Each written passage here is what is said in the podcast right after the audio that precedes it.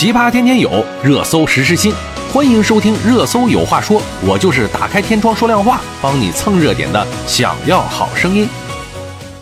供销社概念股又涨了。与此同时啊，有关供销社重出江湖、重启供销社的声音此起彼伏。有专家表示，将现在的供销社和计划经济联系起来是一种误解。供销社的意义更多的是在为乡村振兴服务。还有专家提到，重建供销社释放的信号更多的是要放弃过去那种垄断模式，供销社更可能积极成为市场主体的一员，以竞争推进市场秩序合理，抑制不公平现象。公开信息显示啊，中国全国供销社总社全资企业中国供销集团是二零一零年一月经国务院批准成立的大型涉农流通产业集团。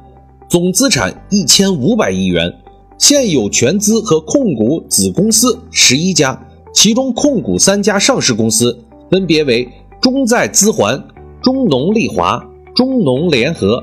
在二零一一年中国企业五百强、中国制造企业五百强及中国服务企业五百强名单中，中国供销集团。以九百六十多亿元的营业收入名列中国企业五百强第八十三位，中国服务业五百强企业排名中名列第三十一位。此外啊，湖北省供销合作总社近日公布的基层社恢复重建工程阶段性成果数据也引起了广泛的关注。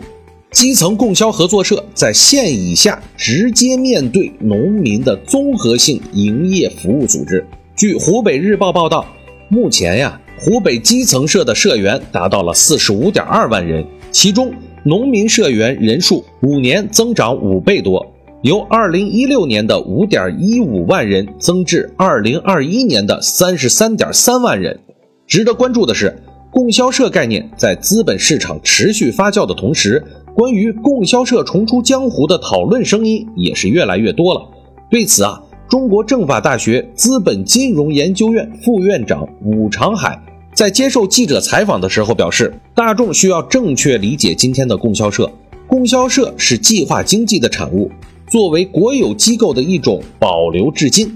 但是啊，经过了这么多年，虽然从名称上还是供销社，但是已经完全不是过去的概念了。”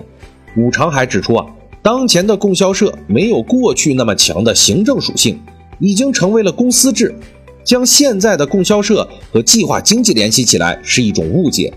现在呢，更多的是类似于日本的农业协会，相当于农村的自助组织，为农民科学种植提供产销服务等等。中华全国供销合作总社官网提到，其是全国供销合作社的联合组织。由国务院领导，供销合作总社的职责包括宣传“三农”方针，指导全国供销合作事业发展，根据授权对重要的农业生产资料、农副产品经营进行组织协调和管理等等。供销社在农村重建的重要意义在于乡村的振兴，通过他们的渠道为乡村振兴做更多的事情。对外经贸大学公共政策研究所首席研究员苏培科在接受记者采访的时候提到，重建供销社不可能跟计划经济挂钩，供销社重建释放的信号更多是要放弃过去那种垄断的模式，参与到市场竞争中来谋求发展，获取更多的竞争力，商品采购和物资供应的市场空间巨大。供销社如果能够在农村里卖更多货真价实、物美价廉的东西，那么意义将会更大、更好一些。供销社的恢复实际上是要求解决计划经济时代的低效率、低质量等服务问题，而供销社重建之后，本身也只有按照市场经济的模式在运行，在国有体系和国有经济的模式做，可能会取得比较好的结果。中国企业联合会研究部研究员刘兴国认为，供销社的体制跟国企不一样。